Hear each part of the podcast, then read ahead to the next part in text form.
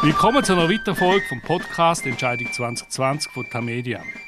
Der gewählte Präsident Joe Biden schreitet jeden Tag voran, er bildet seine Regierung. Jetzt hat er mit dem Lloyd Austin eigentlich jemanden vorgeschlagen als Verteidigungsminister. Das ist ein ehemaliger General und wäre der erste Afroamerikaner auf dem Posten.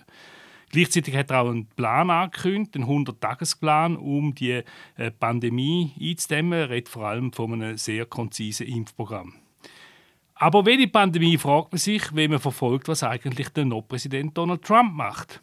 Ihn scheinen die immer weiter steigende Infektionszahlen und Todesrate nicht weiter zu kümmern. Jedenfalls äh, schreibt er nicht darüber, er äußert sich nicht dazu, er spielt Golf und twittert, aber nur über seine Pläne, wie er allenfalls das Wahlresultat vom 3. November noch auf den Kopf stellen. Aber was kann er eigentlich noch machen? Und hat er überhaupt noch eine Chance, wenn überhaupt eine theoretische, allenfalls doch noch Präsident können zu bleiben?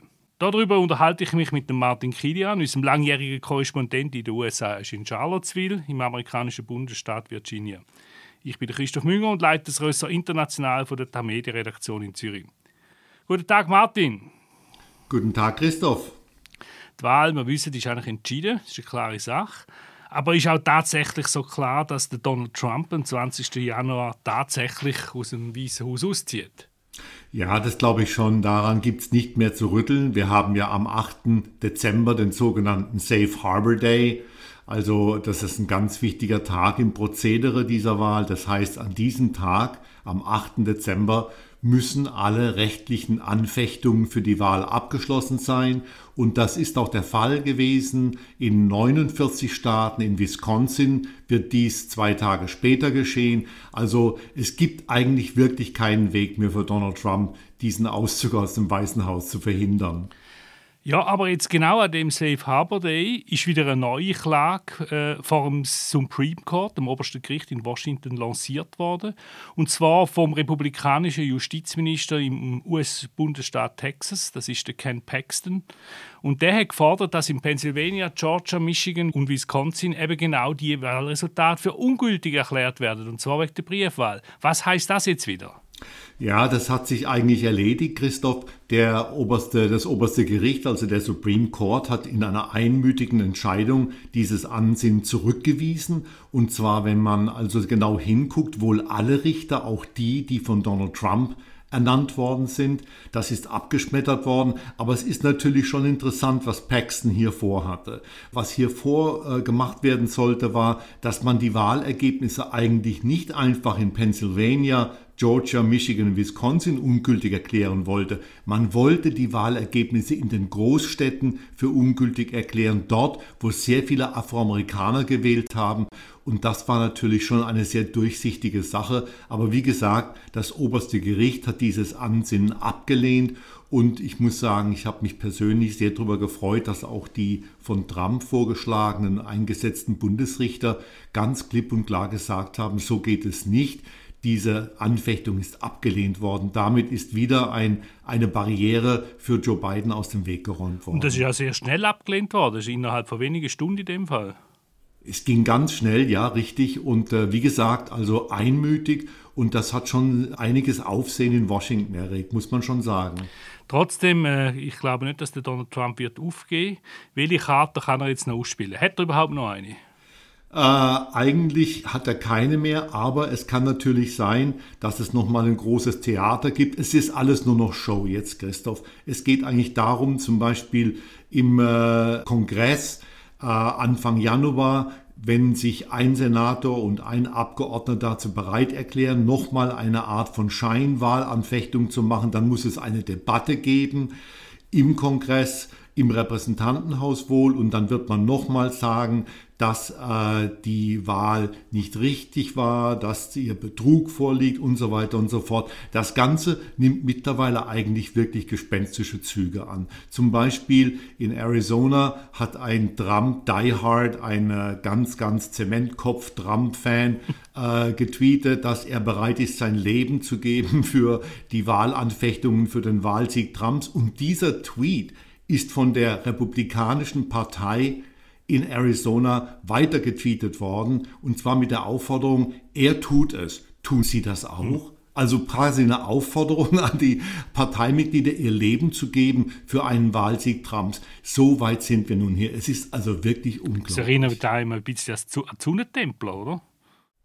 Ja, das ist äh, tatsächlich Kult, das sind Kultmomente und das Schlimme ist natürlich, dass wir so viele Trump-Anhänger haben, die tatsächlich der Meinung sind, dass Trump um diesen Wahlsieg betrogen worden ist. Das ist natürlich eine sehr schlimme Entwicklung. Aber nochmal kurz zum Kongress, einfach, dass das klar ist. Äh, der Kongress kann das Wahlresultat nicht kehren, oder?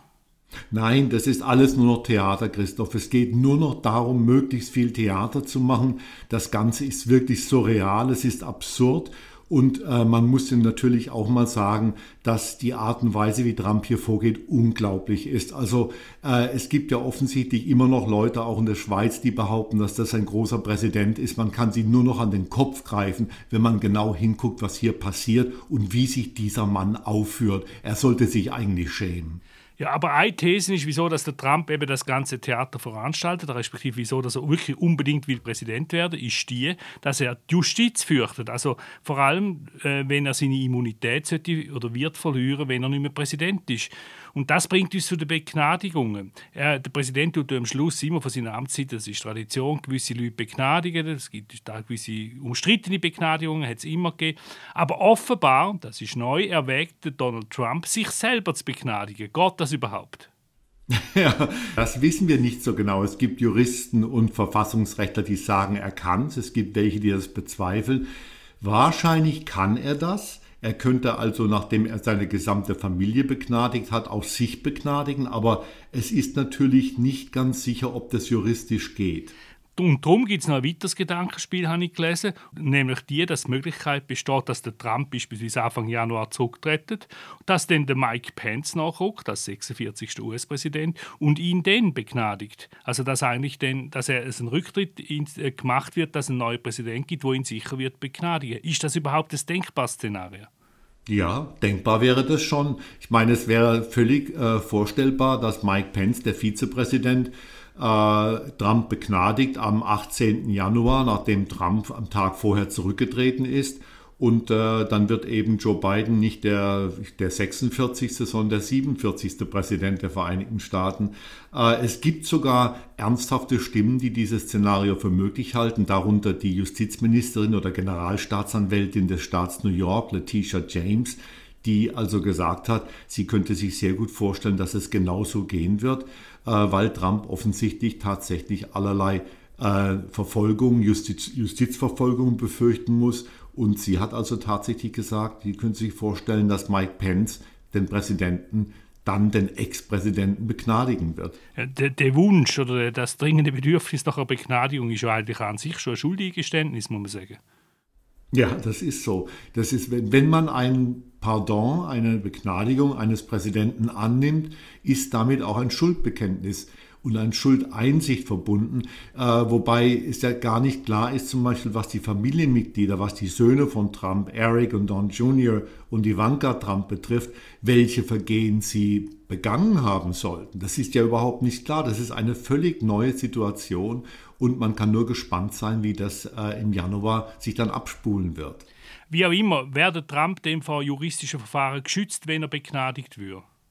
Er wäre vor juristischen Verfolgungen geschützt auf Bundesebene. Das ist entscheidend. Also das, was man ja, aber äh, wir haben ja schon drüber geredet. Es gibt im Staat New York sowie in der Stadt New York mehrere anhängige Ermittlungen gegen Donald Trump wegen Steuerangelegenheiten, vielleicht auch wegen Versicherungsbetrugs und da diese Ermittlungen auf Staatsebene laufen und auf Stadtebene, auf kommunaler Ebene, wenn deshalb gegen Donald Trump Anklage erhoben wird in der Stadt New York und im Staat New York, dagegen würde eine Begnadigung nicht helfen. Die Begnadigung hilft nur für eventuelle Vergehen auf Bundesebene. Ja, und die äh, Staatsanwälte in New York, die warten offenbar nur darauf, dass der Trump seine Immunität verliert.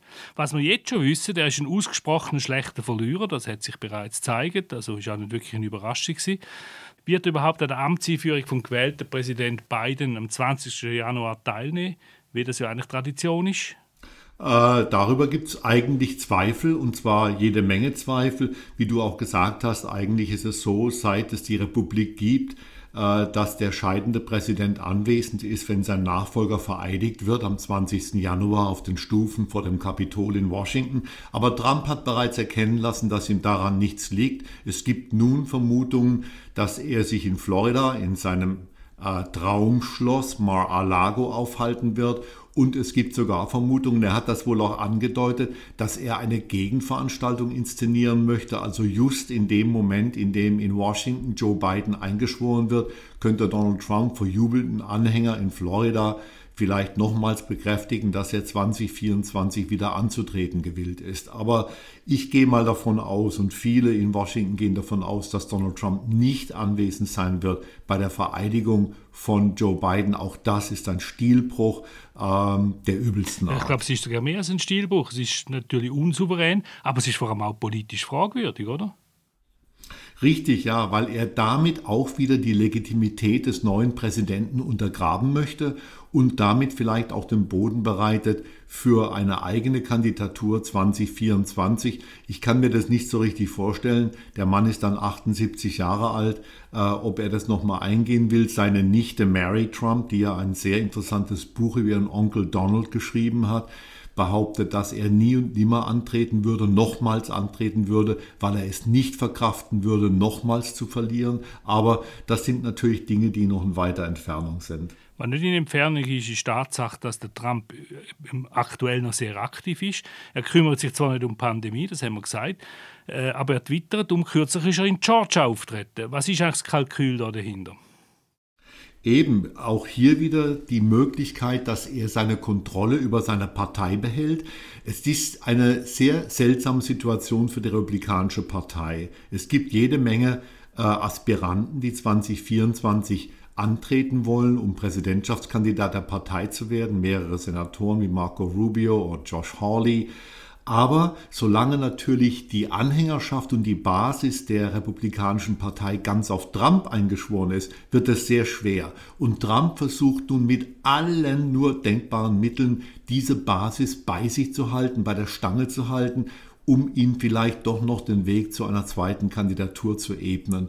Und das wird auch für die Republikanische Partei Probleme schaffen, für die Amerikanische Republik hat es jetzt schon Probleme geschaffen. Offenbar gibt es derzeit zwei politische Amerika, nämlich da von Trump und da von Joe Biden. Was macht eigentlich der gewählte Präsident und seine Leute angesichts von dem Theater, das abgeht? Er ist äh, eigentlich cool. Das ist das richtige Wort. Er hat sich bisher nicht beirren lassen. Er geht gar nicht auf diesen Theaterzauber von Donald Trump ein. Er hat ja auch äh, nicht geklagt gegen die Weigerung von Trump, ihm Zugang zu Regierungsinformationen zu geben. Er hält sich völlig raus. Er geht unbeirrt äh, mit seinen Aufgaben voran, sein Kabinett zu benennen, wichtige Mitarbeiter zu benennen.